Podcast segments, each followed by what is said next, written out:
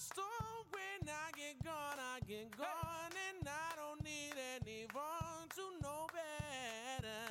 大家好，欢迎回到男女擂台，我是烽火连城。今天要谈的主题是坏脾气。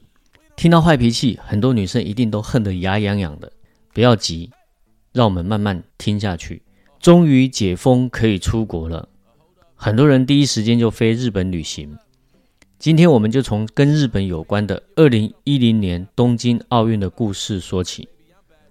马术比赛是一个很优雅、很专业的奥运比赛项目。奥运的马术比赛有一个传统，主办国会把障碍赛的场地布置成有自己国家文化特色的场地。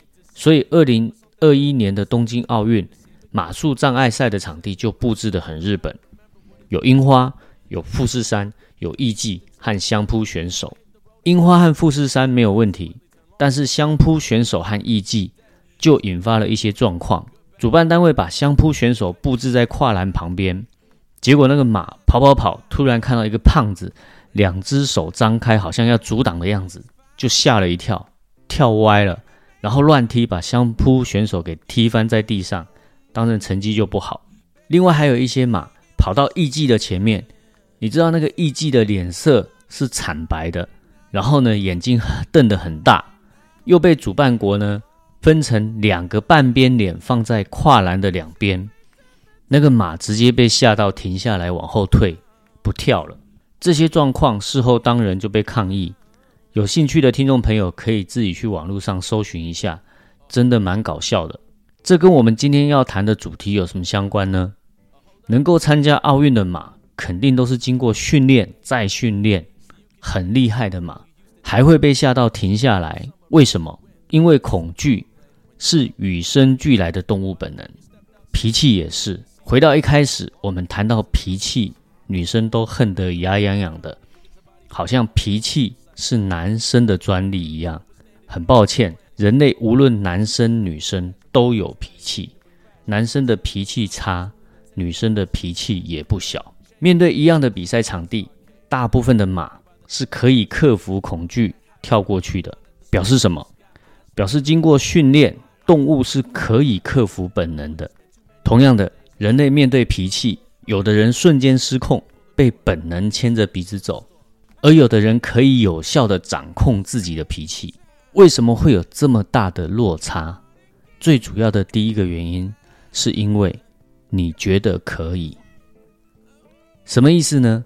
这样说很残酷，很不容易理解。绝大多数的人绝对不会承认自己发脾气是有意识的状态之下觉得自己可以，但事实就是如此。我们现在谈的是健康的正常人，真正有严重心理疾病需要求医、需要看医生的例外。正常人，我们不会对同事发脾气。不会对朋友发脾气，却会对最亲近的家人、男朋友、女朋友发脾气。这当中有什么高深的学问吗？没有，纯粹是因为你觉得你可以对家人、可以对男朋友、可以对女朋友、可以对老婆、小孩发脾气。无论是狂风暴雨的乱骂情绪发泄，还是生闷气，男女生都一样，差别在于女生生气比较被社会包容。甚至会被说成可爱、真性情。女生吵起架来，有时候比男生还凶，但是不会被说成是家暴，也不会说成情绪失控。发生在我身边真实的案例，之前我办公室的一个女同事，她和她的老公都在我们公司上班。有一天，这个女同事冲进办公室门，砰的一声甩门，然后用力拍桌子，大骂一声：“干你娘嘞！”那个谁谁谁，不要以为自己是总经理就可以随便诬赖我老公。干！如果他不道歉，看我会不会放过他？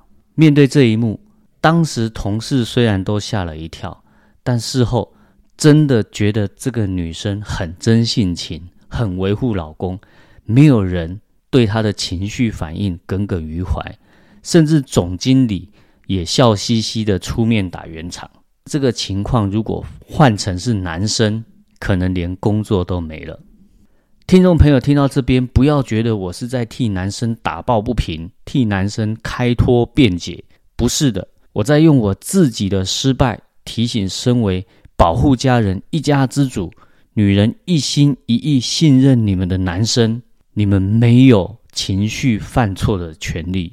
情绪的掌控能力是一个男人成功与否、能否依靠、能否让自己的女人有安全感，百分之一百、百分之一千、百分之一万的指标。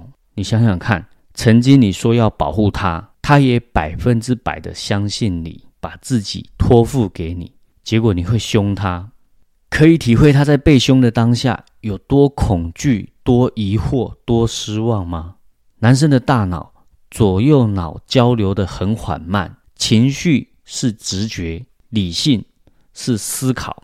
男生天生情绪跑得比理性快很多，所以男生一定要有自觉。我们的大脑对我们很不友善，很容易让我们发脾气。所以终其一生，我们都要锻炼一件事情，那就是当情绪上来的时候，千万千万第一时间。很绝对、很绝对的告诉自己，不可以。当你撑过第一时间，理智就会回来，情绪失控，吓到家人和吓到你爱的人的事情就不会发生在你身上。接下来我们讲东京奥运的另外一个故事。有一个纽西兰的举重选手，他的名字叫哈伯德。他出生的时候是男生，在他还是男生的时候参加过举重比赛，而且成绩很不错。三十四岁的时候，他做了变性手术，变成了女生。之后，他用女生的身份参加了举重比赛，成绩也是一路很好。但是他在奥运比赛就被抗议了，对手认为他虽然是女性，可是还是有男性的肌肉和体力。不过后来他顺利的参加奥运，虽然没有夺牌，但他变成第一个跨性别参加奥运的运动员。是什么指标让他可以参加奥运？是一种叫睾固酮的男性荷尔蒙，因为它的睾固酮浓度够低，所以在生理上完全被认定是女性，所以她可以参加奥运。我们谈脾气，就必须要谈到睾固酮。人体的荷尔蒙很复杂，我们不能直接把睾固酮跟脾气画上等号。但是，一般认为睾固酮是男性的象征，跟力气、肌肉、冲动、暴力、冒险、斗志、创造力。都有关系，但是睾固酮可以说是男人的两面刃。男人保家卫国，乌克兰对抗俄罗斯的入侵，世界杯的拼杀，企业家突破万难创业成功，都需要很高的睾固酮浓度。监狱的暴力犯罪同样也有很高的睾固酮浓度。人类的演化进步、创新、创业的精神归功于高睾固酮，但是人类的杀戮、战争。武器的进化一部分也是睾固酮搞的鬼。女生身上也有睾固酮，正常情况之下数值比男生低很多，所以男生练重训很容易就可以练出肌肉。女生练重训，除非特别的去锻炼，要不然不会练成跟男生一样的肌肉块。原因就是因为女生身体的睾固酮低，不容易练出肌肉。但有时候我们身边会有一种女汉子，像我的岳母，她的能力强，抗压性高。精力充沛，而且大方不计较，一个人照顾全家族，身上就有很多的男性特质。这样子的女性，搞固酮的数值都很高。宽脸的男生，长相比较凶的男生，有威严、活力充沛、企图心旺盛的老板、创业家、领导人、成功人士，这些人的搞固酮都是高的。周星驰的电影里面也有演到过，好学生跟乖乖牌。都坐冷板凳交不到女朋友，反而那些玩世不恭、混得比较好一点的，什么哥什么哥，身边的女生都很正。长大之后也一样，老板和大哥的身边从来不缺有魅力的大嫂。没有错，睾固酮的高低，某种比例上影响到男人的脑波和魅力。同时呢，睾固酮也影响到不同性别对暴力的接受程度和暴力的表现方式。什么意思呢？家族中如果有同时有小男生和小女生，你去观察，小男生在玩追逐打架游戏的时候，一般小女生一开始会加入，但过不了多久，小女生就会跑过来告状，说谁谁谁又打他，谁谁谁又怎么样了，然后落下一句：“哼，再也不跟你玩了。”小男生这个时候会一头雾水，啊，我们不是在玩吗？这有什么好告状的？男性的天性，我说的是天性，不是说对错。男性呢，对于暴力冲突、大声、情绪激动、干掉、拳头、推挤，甚至打架，接受度是高的，甚至是一种交流，所以才会有不打不相识的说法。但女性是完全无法接受这种暴力形式的，这表示女性没有暴力的表现吗？不是的，女性的暴力表现方式就是那一句“再也不跟你玩了”，孤立、排挤、沉默的暴力。并且带头孤立他人的，通常都是团体中有话语权，甚至品学兼优的那一个女生。没有话语权、不够优秀，是没有带头孤立他人的能力。结论是，优秀的女性会把她认为不够格的人排挤出自己的生活圈。这个就是性别差异所表现出来不同的暴力形式。了解这些之后，我们回头谈男女相处。女生，如果你的男人就是个完全没有自我期许、烂到不行、纯粹是个低劣的家暴男，二话不说离开他就对了。其实是不是别人不会完全晓得，只有女生你自己最清楚。男人为什么你明明很认真控制自己的脾气，却总有那么一两次控制不住？除了前面提到的原因之外，是大脑害了你。人类大脑的情绪天生跑得比理智快，男生大脑的左右脑连结又不如女生快，所以男生最容易一不小心就被直觉情绪带着走，情绪爆发，因为情绪会跑在理智前面，等情绪发泄完，理智回来才开始后悔，但是伤害已经造成。所以再说一遍，男生你不能不懂这种现象。太重要了，任何时候有情绪，一定要撑过第一时间，让理智赶上。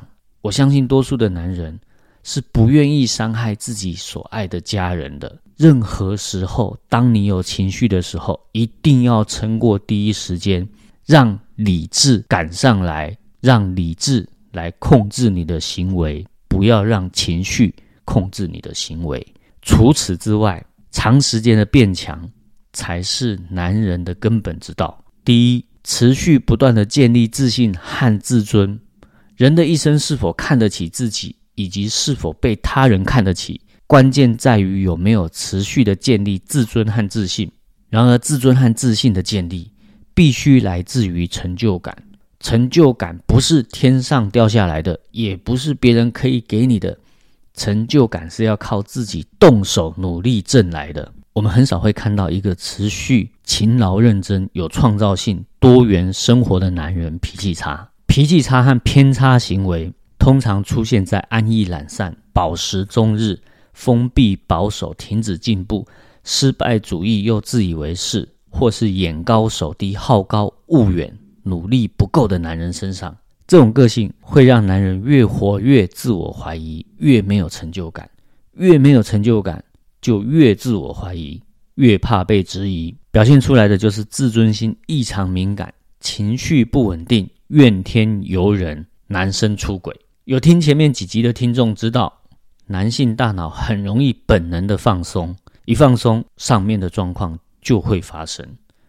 避免自己变成沉沦男人的第一步。就是危机意识，然后动起来。如果你是一个忙于事业的男人，忙于创造生活，或有意识的修炼自己，让自己吃苦，用创业、创作和创意在过生活，保持运动，拓展人脉，拓展社交圈，对世界保有开放的好奇心，持续吸收新知，持续进步，跟上时代的男人，或是你长时间投入一个至少一到两件困难。并且无论是否赚钱，都愿意坚持下去，具有挑战性的事业或兴趣，让自己变成一个足以为外人道有本事的男人。这样的男人建立了清楚的自我轮廓和自我价值，自己瞧得起自己，同时有料，你的女人自然会瞧得起你，你们的感情自然会进入一个历久不衰、互相欣赏的良性循环。根本就用不着发脾气。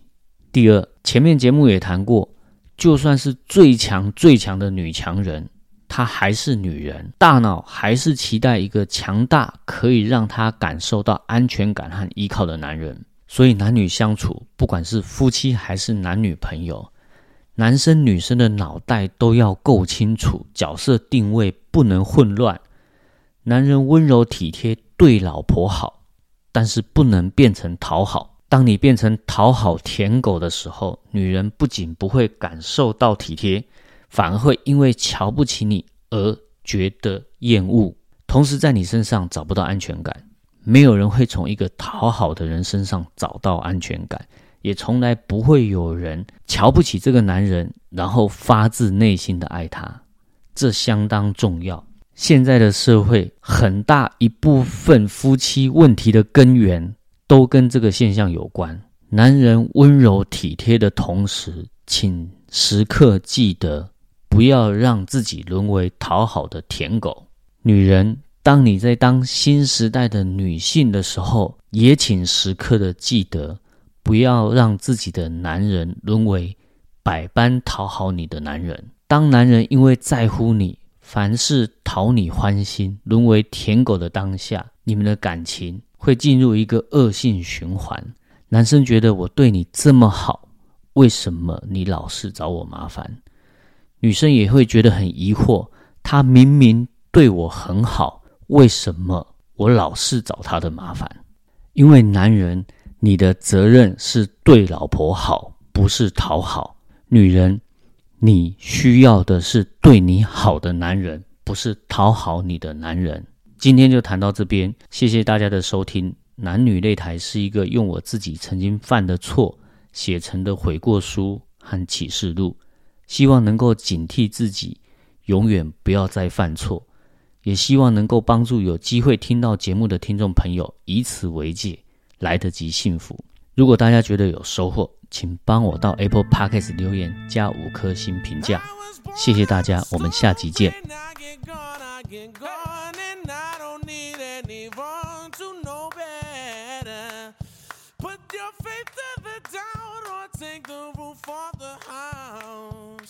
We don't need gravity to get down.